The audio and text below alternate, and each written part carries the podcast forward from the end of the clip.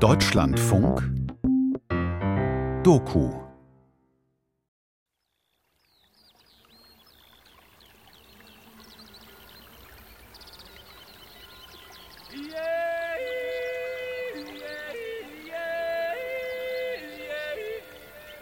Halt's Maul, du lügst.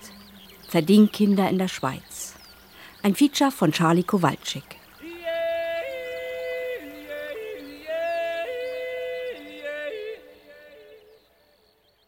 Ich sammle seit Jahren Biografien von Kindern, die nicht mehr bei ihren Eltern leben können, und schreibe darüber. 2004 nach einer Lesung in Freiburg im Breisgau kam ein alter Schweizer auf mich zu. Er erzählte mir von seiner Kindheit im Kanton Basel-Land. Als Vierjähriger sei er, als Kind armer Eltern, zu einer Bauernfamilie als Verdingbub gebracht worden. Dort habe er von morgens bis abends schuften müssen. Als er dann Ende der 90er Jahre gewagt habe, anderen über seine Erlebnisse zu erzählen, wollte es niemand wahrhaben. Halt's Maul, du lügst, habe er sich immer wieder anhören müssen.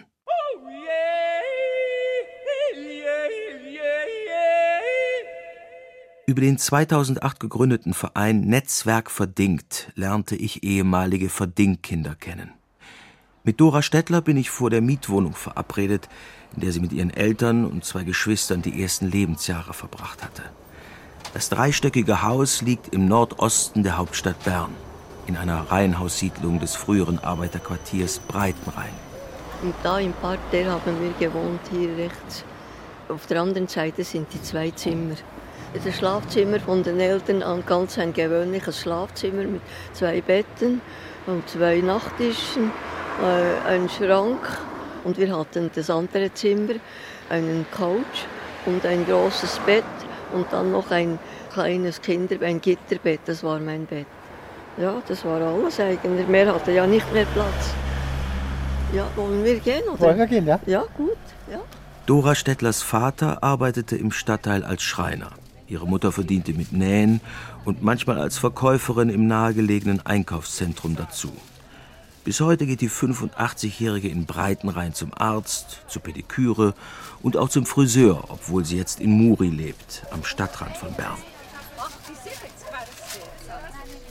Auf unserem Spaziergang in Breitenrhein erinnert sich Dora Stettler. Hier war der Schuster, dort der Bäcker, da gingen wir bei der Salzhexe Salz kaufen. Wenn sie im Stadtteil unterwegs ist, sagt sie, käme unvermeidlich ihre Vergangenheit hoch. Sie war gerade sieben Jahre alt, als ihre Kindheit zu Ende ging. Ich weiß nicht mehr genau, was darum ging, aber er hat die Mutter angeschrien am Tisch und äh, da habe ich mich zwischen die Mutter und den Vater gestellt, irgendwie als Vorsorge. Ich hatte Angst um die Mutter und äh, ich wusste ja nicht, ob er noch reinschlägt. Aber Ihr Vater hat nicht geschlagen? Ein einziges Mal hat er die Mutter geschlagen. Das war äh, dann damals, als sie ihm den Koffer im Gang bereitgestellt hat. Und als er am Abend kam, um den Koffer zu holen, hat er sie gestoßen und sie ist gefallen. Ja.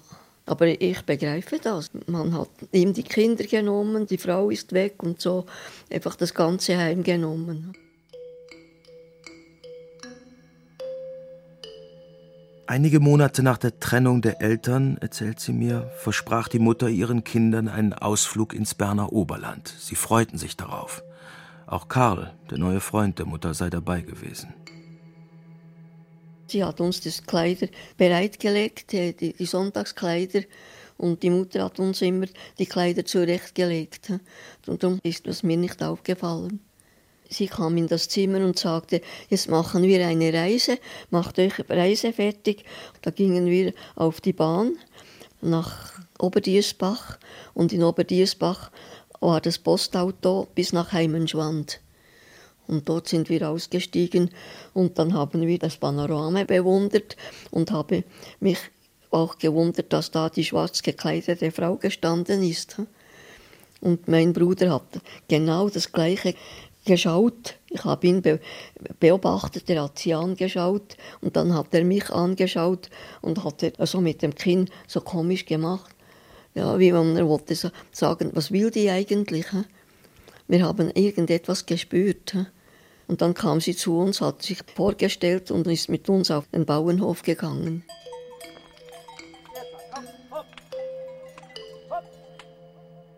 Die Mutter hatte alles vorher geplant, sagt Dora Stettler. Der amtliche Vormund trennte die Geschwister. Später wurde die zwei Jahre ältere Schwester auf demselben Bauernhof wie Dora untergebracht. Ihren elfjährigen Bruder verdingten die Behörden auf einem Nachbarhof. Das frage ich mich heute immer. Warum hat sie die Kinder weggeben können? Aber sie hatte nur Augen für ihren Karl. Sie war richtig verschossen und verliebt in diesen Mann. Und da war ihr alles andere egal. Jetzt sind wir die Hermann Gofen los, hat sie auf dem Bauernhof zu ihrem Karl gesagt. Und mein Bruder hat das gehört. Das war furchtbar. Hermann hieß Ihr Vater? Hermann, ja. Das war unser Familienname. Er hieß Johann Hermann. Jetzt sind wir die Hermann, Hermann Gofen los, hat sie gesagt. Die Bauern bekamen Kostgeld für das Mädchen. In den 30er und 40er Jahren waren das in manchen Gemeinden oder Kantonen monatlich 35 bis 45 Franken. Damals viel Geld. Und wir mussten ja arbeiten, immer etwas machen, immer etwas tun, in der Küche helfen, abwaschen helfen oder auf dem Feld helfen, Kartoffeln auflesen oder beim Grasen helfen mit dem Rechen ziehen und mit der Heugabel das Gras aufladen. Ich war ja noch viel zu klein, um das richtig zu machen. Sie wussten schon, dass das noch nicht geht, aber sie haben mich nachgezogen, für das zu machen. Die Bäuerin habe den Schwestern mit Schlägen gedroht, sollten sie anderen erzählen, wie es ihnen geht. Also schwiegen sie, auch vor der Fürsorgerin und der Mutter. Kamen die zu Besuch, durften die Mädchen ihre Sonntagskleider anziehen und mussten nicht arbeiten. Irgendwie war die, die Frau überreizt und sie hatte ja auch noch ihren Sohn verloren. Und da ging sie oft auf den Friedhof und wenn sie zurückkam, war sie sehr aufgeregt und böse und zornig, weil sie ihren Sohn nicht hatte, sondern fremde Kinder haben musste.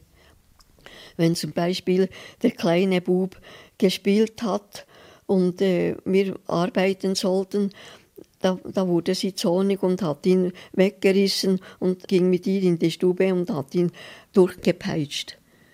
Sind Sie auch geschlagen worden? Ja, ja viel. Und an den Haaren gerissen, fast alle Tage.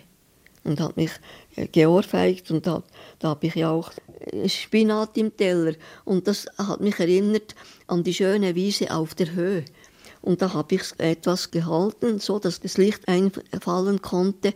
Und da hat sie mir geohrfeigt und gesagt, man spielt nicht mit dem Essen. Und sie hat mich auf die Kante geschlagen. Und das Auge hat den Schaden genommen. So ist es gewesen. Vorne musste ich aufpassen, dass ich der Bäuerin alles recht machte und hinter dem Haus oder auf dem Feld musste ich aufpassen, dass ich nicht zu nahe bei ihm war. Der wollte uns immer unter den Rock greifen. Einmal hat er mich auf den Arm genommen und hat versucht, mich zu betasten. Und da habe ich mich gewehrt und gezappelt, bis ich runtergerutscht bin wieder.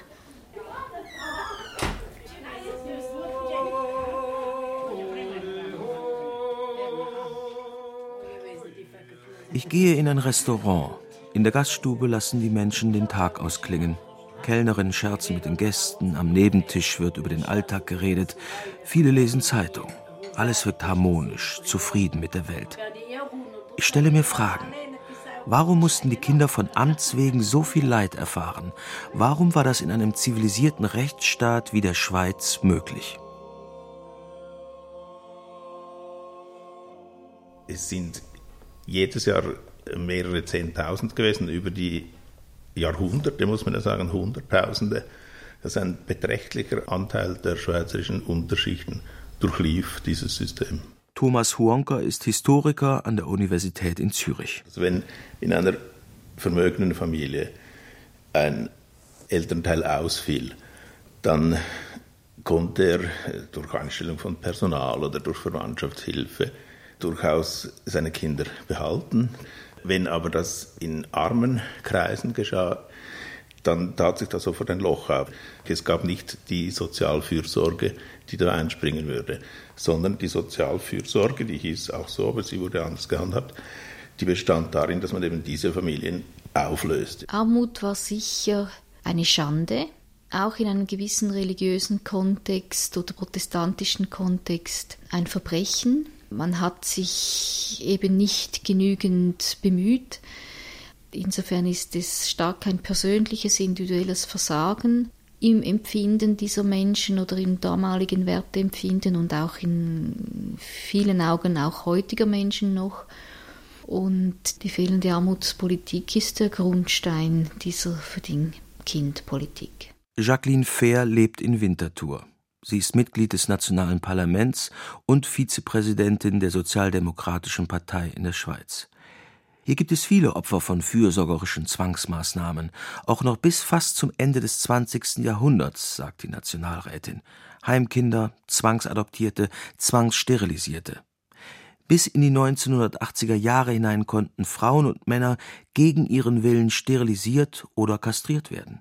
Schon eine uneheliche Schwangerschaft oder der Verdacht auf sogenannte Geistesschwäche konnten zu dieser staatlichen Maßnahme führen. Bis 1981 sperrten Behörden Jugendliche und Erwachsene ohne Gerichtsurteil auf unbestimmte Zeit ein. Die Einschätzung lasterhafter Lebenswandel, liederlich oder arbeitsscheu genügte. Dora Stettler fährt mit mir nach Heimenschwand, zu dem Bauernhof, auf dem sie 1935 verdingt wurde. Auf wie viele Meter geht es da hoch bis Heimenschwand? Äh, bis 1000 Meter. Auf 1000 Meter. Wir fahren an alten Bauernhäusern vorbei. Die Balkone mit Geranien geschmückt. Bäume und Wiesen schotten die Höfe voneinander ab. Vor uns das Berner Oberland. Einsame Orte unbeobachtete Höfe. Eine Kulisse ländlicher Idylle. In Heimenschwand zeigt mir Dora Stettler den Hof. Von oben blicken wir auf das Wohnhaus, den Stall, die Scheune. Näher heran will sie nicht. Das Auto parkt sie lieber vor der ehemaligen Schule. Und da haben wir mit der Lehrerin haben wir Ringelreihen gespielt und gesungen mit den Kleinen. Ja, sie war also nett mit uns. Die Lehrerin behandelte mich gut, sagt Dora. Das Mädchen war aufgeweckter als die Bauernkinder. Das half ihr. Auch die Treue ihres Vaters stärkte sie. Doras Mutter wollte ihm nicht die Erziehung der Kinder überlassen. Sie schaltete die Vormundschaftsbehörde ein, um das Sorgerecht zu behalten. Doch der Vater ließ nicht locker. Er besuchte seine Kinder regelmäßig. Manchmal kam er unangemeldet. Aber einmal, als der Vater kam, da konnte meine Schwester nicht mehr schweigen. Da hat sie geweint und dann haben wir geklagt und da hat der Vater sehr geschumpfen und geschrien mit den Bürkis. Das war eine richtige Komödie. Und die Bürki hat geweint. Mein Vater hat gesagt, tasten Sie meine Kinder nicht noch einmal an, sonst werden Sie mich noch anders kennenlernen. Aber dann waren wir nicht mehr lange dort. Wir wurden weggeholt.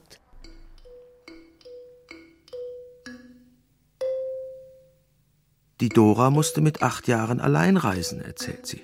Ihre Schwester war schon vorgefahren zu den neuen Pflegeeltern. Der Bruder blieb in Heimenschwand zurück. Der Bauer hat die Koffer in den Schubkarren gelegt und den Schlitten und alles, was uns gehörte, in den Schubkarren. Und dann haben sie mir noch die Puppe in den Arm gelegt und gesagt, so, jetzt geht's los auf das Postauto hinauf. Ich wusste nicht, wohin. Aber ich hatte einen langen Zettel, war etwas draufgeschrieben und den haben sie mir in den Mantelsack geschoben. Das war das Billet, handgeschriebenes Billet. Ich habe ihm nicht die Hand gegeben, ich bin einfach eingestiegen und habe ihn nicht mehr zurückgeschaut. So ist der Abschied gewesen. Als das kleine Mädchen in Zetziville im Emmental ankam, stand die neue Pflegemutter am Bahnhof ich bin jetzt deine neue Mutter, hat sie gesagt. Und das war schon ein, ein Aufsteller.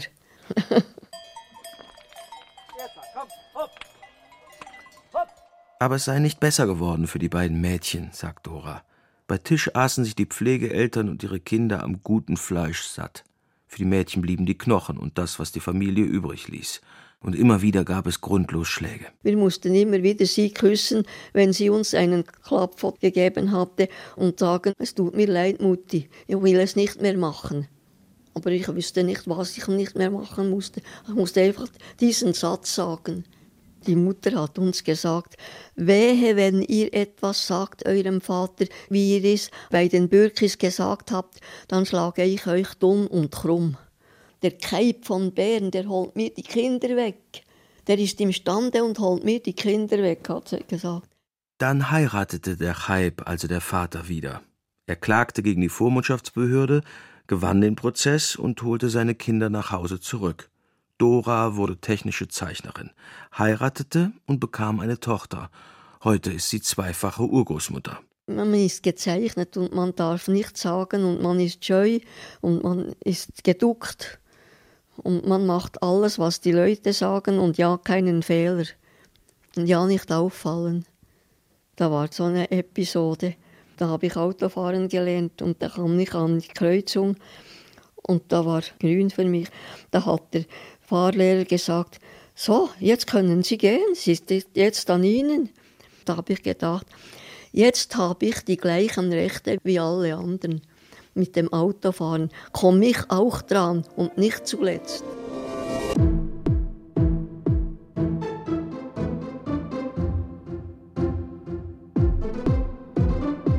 Switzerland's stolen generation. Switzerland's stolen generation. Damals reicht es eigentlich, dass Sie in Ihrer Gemeinde gesagt haben, Sie möchten ein Kind bei sich aufnehmen. Und es gab ja wirklich auch einen großen Überschuss von Kindern, weil die Eltern eben arm waren oder einen Lebenswandel führten, der als liederlich bezeichnet wurde. Sie hatten also gute Chancen, da sehr schnell zu einem Kind zu kommen, ohne dass sie gewährleisten mussten, dass sie dann auch gut zu dem Kind schauen. Andrea Weig, die Jugendamtsleiterin des Kantons Bern, bat mich, ihr meine Fragen vor dem Gespräch mitzuteilen. Das Thema sei brenzlig. Sie wolle nichts Falsches sagen. Vormundschafts- und Fürsorgebehörden von Kantonen und Gemeinden in der Schweiz hätten jahrzehntelang versagt. Heute sei es besser. Zum 1. Januar 2013 trete das neue Kindes- und Erwachsenenschutzrecht in Kraft, das anstelle der Miliz-Laienbehörden professionelle Fachbehörden vorschreibt. Niemals mehr solle sich wiederholen, was man Verdingkindern und deren Eltern angetan habe. Ich bin froh, dass der Schleier des Verschweigens gelüftet wurde. Ich bin froh, dass die Betroffenen jetzt darüber reden können. Ich bin froh, dass auch die politischen Behörden jetzt zuhören. Ich bin froh, dass die ganze Geschichte aufgearbeitet wird, eine der dunkelsten Kapitel der Schweizer Sozialgeschichte. Es ist ein Appell auch an uns Behörde, dass wir das Bestmögliche auch heute vorsehen, dass Kinder nicht bei ihren Eltern aufwachsen können, die fremdplatziert werden müssen, dass die allen Schutz und alle Begleitung, alle Fürsorge bekommen, die sie eben brauchen. Lisa Mattis wohnt in einem kleinen Dorf im Kanton Fribourg. Sie kam 1965 zur Welt. Die Ehe, die war sehr glücklich. Meine Mutter, die liebte aber Musik über alles. Und ja, in 64 hat sie dann auch wieder in Zürich so ein Konzert besucht. Das war ein Franzose, der dort seinen Auftritt hatte. Und meine Mutter, die wollte natürlich auch immer ein Autogramm mit Foto.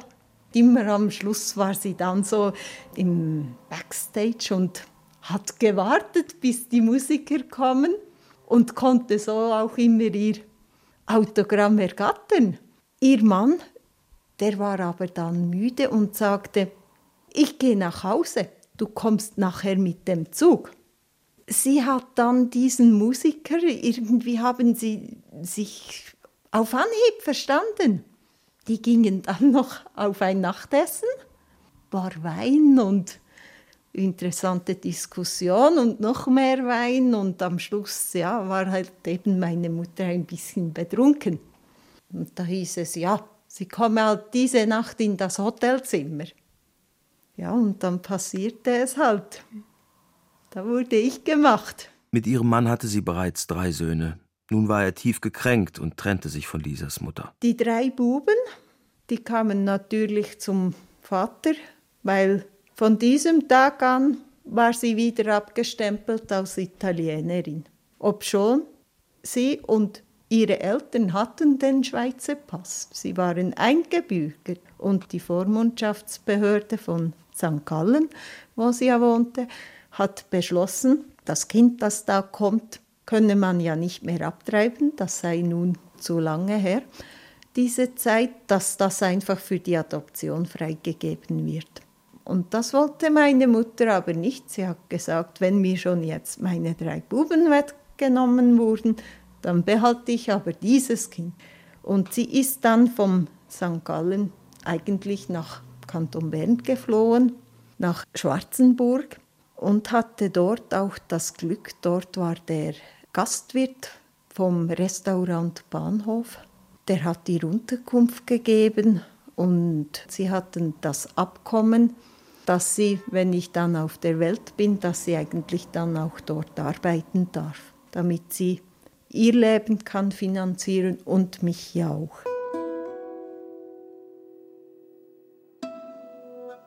Auch das vierte Kind wurde Lisas Mutter weggenommen, obwohl sie es hätte ernähren können. Sie wollte Lisa nicht zur Adoption freigeben. Vor zwölf Jahren hat Lisa ihre Mutter zum ersten Mal getroffen. Von ihren Brüdern erzählt die Mutter ihr nichts. Auch nicht, dass sie seit 47 Jahren nach ihnen sucht.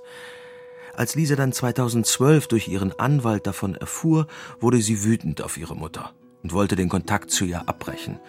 Doch der Anwalt überzeugte Lisa, sie noch einmal zu treffen. Endlich erzählte sie ihrer Tochter die ganze Geschichte. Aus Scham habe sie nicht sprechen können, aus Scham eine Ehebrecherin zu sein.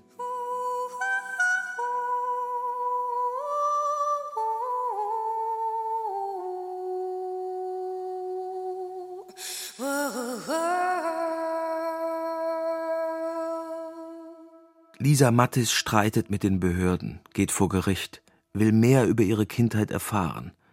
Als sie ihrer Mutter weggenommen wurde, bekam sie einen anderen Namen. Wie ihre Halbbrüder sollte sie von den Eltern nicht gefunden werden. Die heute 47-Jährige zeigt mir Dokumente. Mit Hilfe eines Journalisten fand Lisa Mattis den Notar, der damals den Vormund bestellte. Ich muss vielleicht so sagen, zur früheren Zeit war es halt eben so, dass eine fremdgegangene Frau, eine ledige Frau überhaupt kein Recht in der Schweiz hatte. Und wenn sie halt das Kind nicht mehr abtreiben konnte, dass man es wegnahm.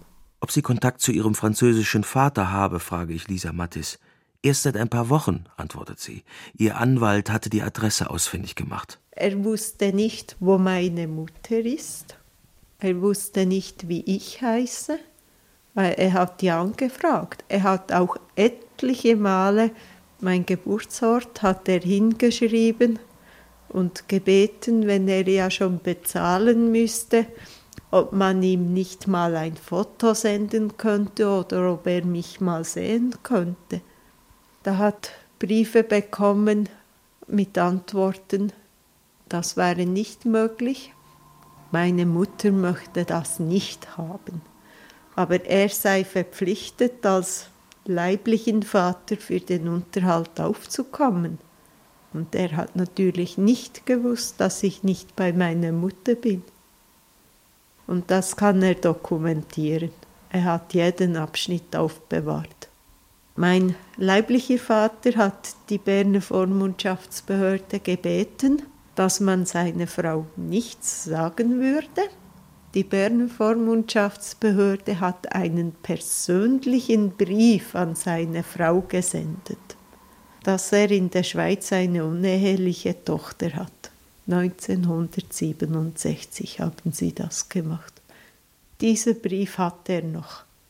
Da hat sie, er hat eine Tochter und einen Sohn, hat sie die genommen und war ausgezogen. Der Vater wurde Alkoholiker, die Mutter bekam früh ein Herzleiden, sagt Lisa. Zerstörte Ehen, traumatisierte und verschwundene Kinder, gekränkte Partner und gefühlskalte Beamte mit Doppelmoral.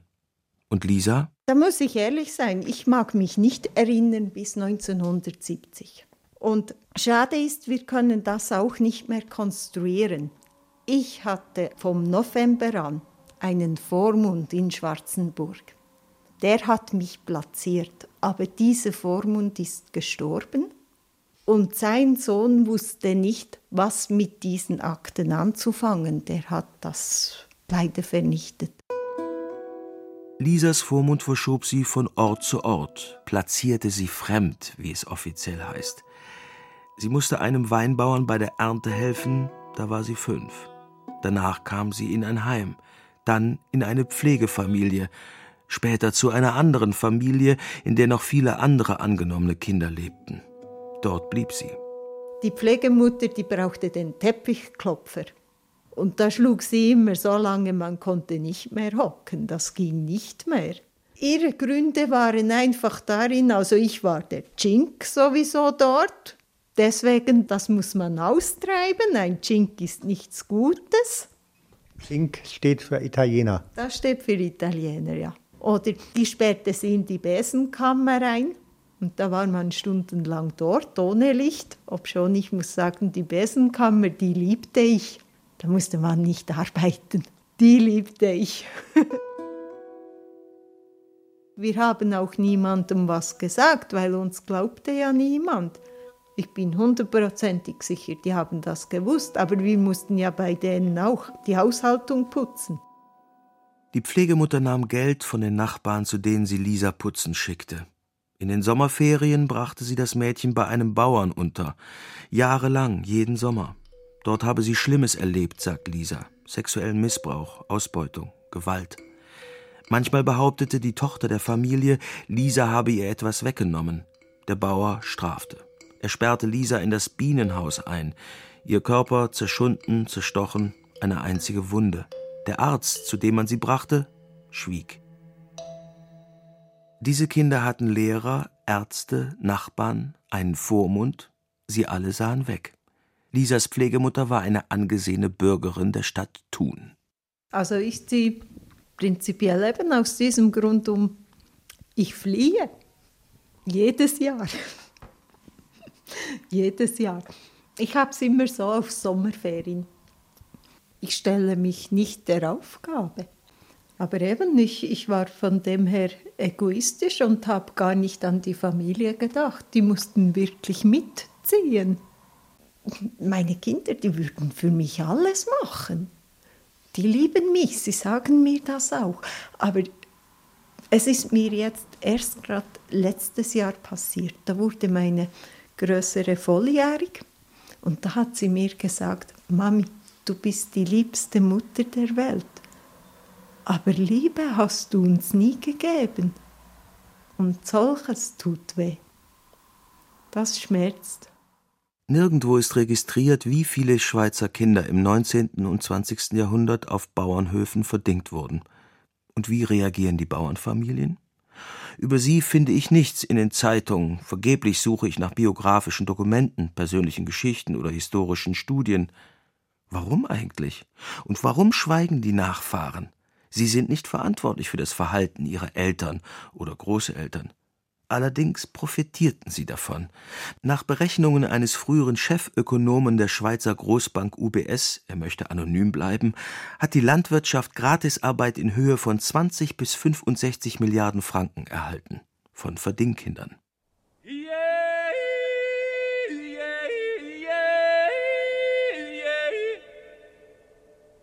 Ich bin auf dem Weg nach Summiswald im Emmental. Auf den sanften Hügeln stehen restaurierte Bauernhöfe und modernisierte Käsereien. In den Tälern sind die Dörfer herausgeputzt. Noch nicht lange her, da war das Emmental arm. Die Bauern brauchten viele Hände zum Arbeiten. Ich bat um ein Interview mit dem Vormundschaftssekretär in Sumiswald.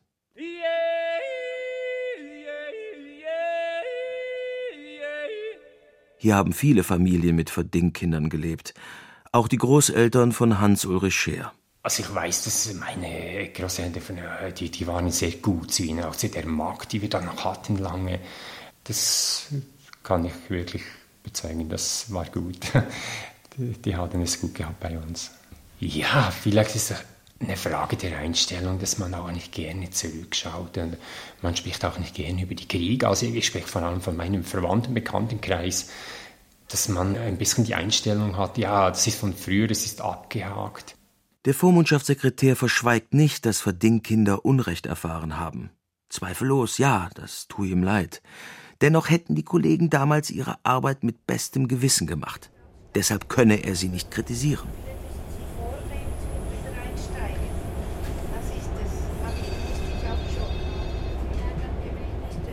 Ich bin auf dem Weg zu Hugo Zing. Er wohnt mit seiner Lebensgefährtin in Liss, einer Kleinstadt zwischen Bern und Biel. Nach der Geburt kam er ins Heim. Als Sechsjähriger wurde er auf einem Bauernhof verdingt. Geschätzte Fahrgäste, dieser Zug endet hier. Der 76-Jährige holt mich vom Bahnhof ab. Ein kurzer Fußweg nur zu seiner Wohnung. Dort zeigt er mir ein Köfferchen. Das ist der Koffer vom Knecht, als er auszog vom Bauernhof mit 20 Jahren etwa. Und da ging er im Winter in eine Holzkooperation, also zum Holzfällen, auf einen Berg für Akkordarbeiten vorzunehmen. Und das Köffern hat er mitgenommen, wo er sein Hab und Gut hatte. Also Schuhe, Kleider, alles hatte da in diesem Köffernen Platz. Vor 63 Jahren erbte Hugo Zing das Köfferchen. Fritz der Knecht und er, der Verdingbub, mussten hart arbeiten. Abends blieb die Bauernstube für sie versperrt, auch im Winter. Ihnen wies man den Stall zu. Das war im Jahre 1950, am Neujahrstag, ist der Knecht etwa morgens um 7 Uhr, es hat langsam angefangen zu tagen, kam er um die Ecke, so, jetzt gehe ich mich erschießen. Ich hinten nach und ich wusste, er hatte die Armeewaffe. Dann habe ich den Schaft geöffnet, wir hatten zusammen einen schmalen Sach zusammen, habe diesen Karabiner rausgenommen.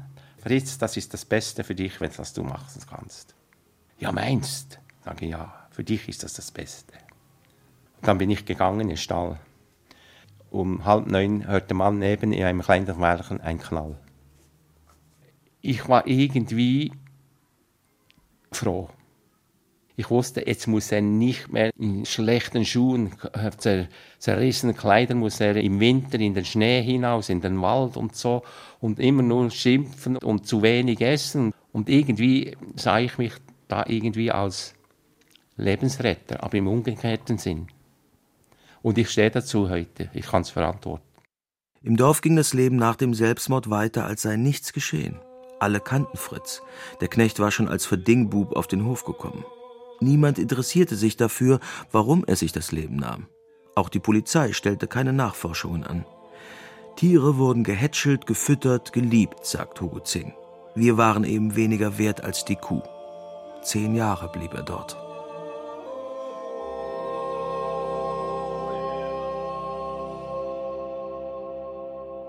Der kleine Hugo musste von frühmorgens bis spät abends arbeiten. Zwischendurch hetzte er den Weg ins Dorf hinunter zur Schule, nach dem Unterricht den steilen Pfad wieder hinauf. Dafür brauchte er Stunden. Wenn er zu spät zum Unterricht kam, gab es Ärger. Wenn er nicht schnell genug wieder oben war, wartete auf dem Bauernhof der Lederriemen. Das interessierte niemand, ob ich wie viel Zeit oder was, nix, nix. Die Schablone, Zeitschablone war eigentlich von da bis da Schule, von da bis da bis zu Hause. Nichts ab, hopp, hopp, hopp. Und immer eingeduckt. Mach ich's rechts, mach ich's rechts. Ja, das kannst du nicht, du willst nicht, ja, hast du das nicht. Dann nur so. Niemand interessierte sich für Hugo, sagt er. Wenn sein amtlicher Vormund zum Bauern kam, aß er sich satt, fragte nichts. Sein Mündel wollte er nicht einmal sehen. Auch der Pfarrer und der Lehrer wurden vom Bauern versorgt. Alle im Dorf hätten gewusst, dass er gequält wurde, besonders von der Pflegemutter. Hä? Ja, ich wusste, Was ist los? Ich wusste. Nee. Hugo Zing und seine Lebensgefährtin fahren mit mir nach Wattenwill, einem Dorf zwischen Bern und Thun im Gürbetal. Hier sei er immer auf der Suche nach seiner verlorenen Kindheit, erzählt er mir. Wir schauen uns seine alte Schule an. Dort waren damals mindestens ein Drittel aller Schüler Verding- oder Heimkinder.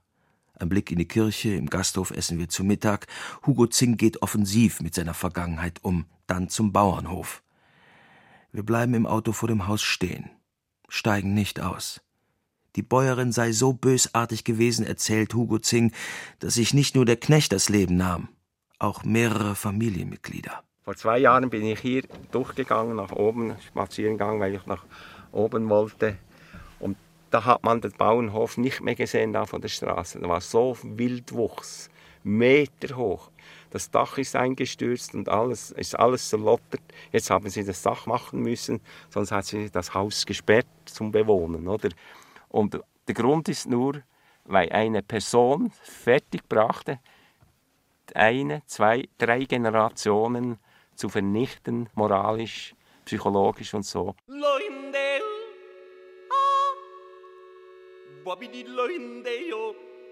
Lange hält es Hugo Zing nicht vor dem Bauernhof aus. Also weiterfahren bis ganz nach oben, auf 900 Meter Höhe.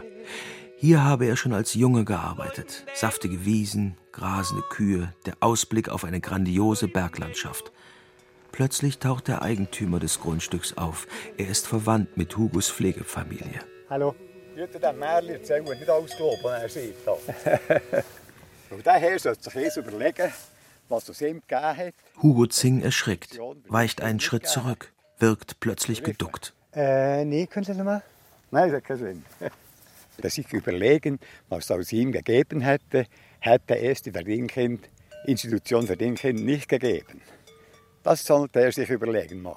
Aber Sie denken, dass er eigentlich dankbar sein ich sollte? Kenn, ja, ich kenne die Zeit von daher. Ich habe Jahrgang 45. Ich kenne die Zeit, wo da gewesen ist bei der Landwirtschaft. Das meine ich. Dass die Verdinkinder froh sein konnten, dass sie hier ich, auf den ich. Höfen. Sie hatten zu essen und wie das genau gegangen ist, weiß ich nicht. Aber auf jeden Fall sollten sie dankbar sein. Das glaube ich. Ärgern Sie sich eigentlich, dass das sozusagen so jetzt so riesig zum Thema gemacht wird? Ganz sicher, ganz sicher. Die Generation, die damals äh, Landwirtschaft betrieben hat, die sind alle tot, die sind alle weg. Oder? Die sind nicht mehr da. Also man kann nicht über die, mit der heutigen Generation die in den Dreck ziehen. Die sind die Armen. Gut, merci. Mhm. Ebenfalls. Switzerland Stolen Generation. Switzerland Stolen Generation. Mit 16 verließ Hugo den Bauernhof. Niemand wollte ihm Arbeit geben, wegen seiner Vergangenheit als Verdingbub. Jahre später stellte er die Bäuerin zur Rede. Du, sag mir jetzt, wieso hast du mich immer so geprügelt. Wegen jedem äh, Kleinigkeit und so. Ja, weißt du, Hugo, das ist doch ganz einfach. Du warst doch niemand. Deine Eltern waren Vagabunden und Kriminelle und so. Das mussten wir machen. Habe ich gesagt, wer hat das gesagt? Ja, das haben wir mal machen müssen. Aber wer, ob es jemand gesagt hat oder befohlen hat, das konnte sie nicht sagen. Oder ein Personalchef, ein Bruder von einem damaligen Bundesrat, habe ich auch um Arbeit bemüht. Und dann hat er das auch angeschaut und hat gesagt, ja, aber Sie, Herr Zink, wenn Sie nicht schon im Mutterleib kriminell geworden wären, wären Sie nie in solches Warmwasser gekommen.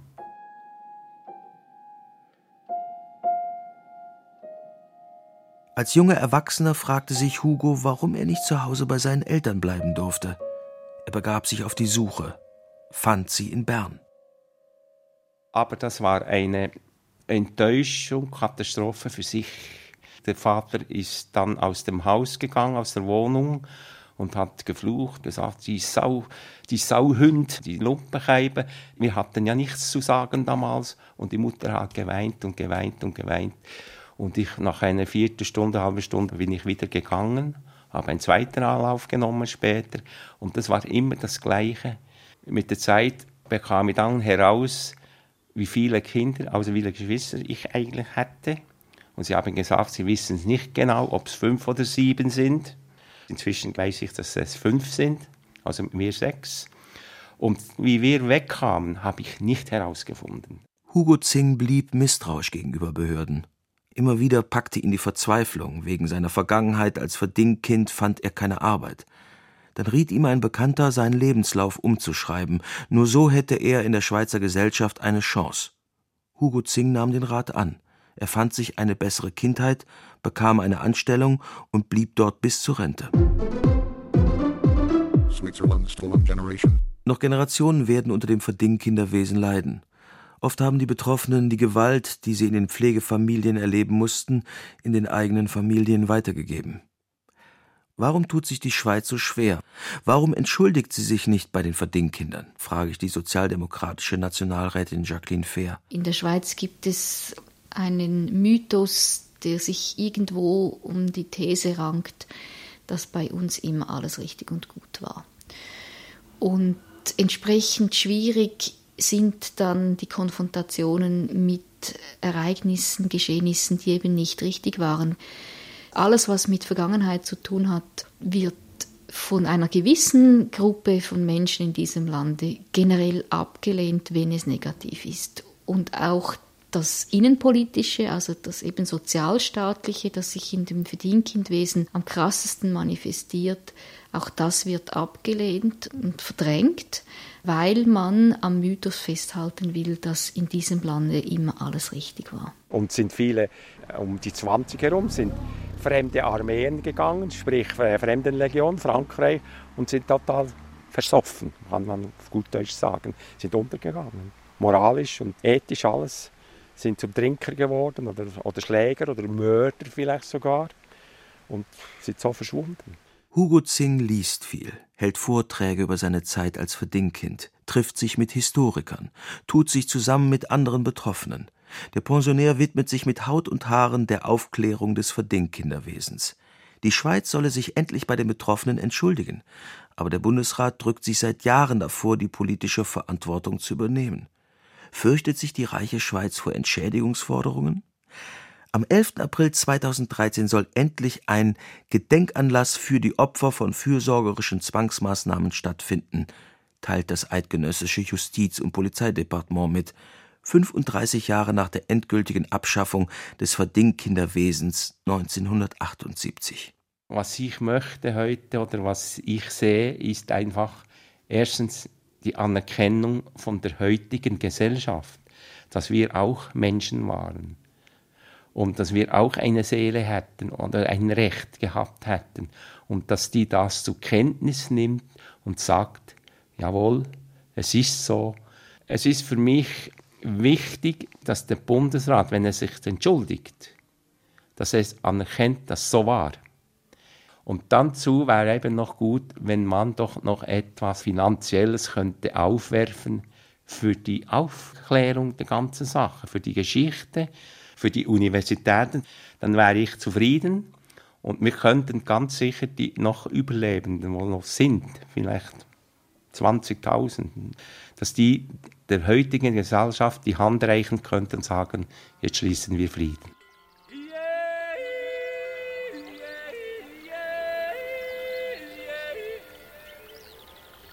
Halt's Maul, du lügst. Verdingkinder in der Schweiz. Ein Feature von Charlie Kowalczyk.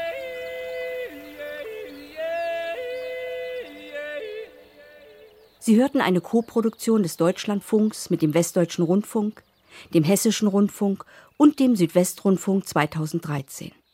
Es sprach Bernhard Schütz. Ton und Technik Alexander Brennicke. Regie Heide Schwocho. Redaktion Karin Beindorf. Seit 2013 hat sich die Lage für die ehemaligen Verdingkinder etwas verändert. Denn der Bundesrat der Schweiz hat die Opfer von fürsorgerischen Zwangsmaßnahmen als solche inzwischen anerkannt. Und es wurden kleine finanzielle Wiedergutmachungen an sie geleistet.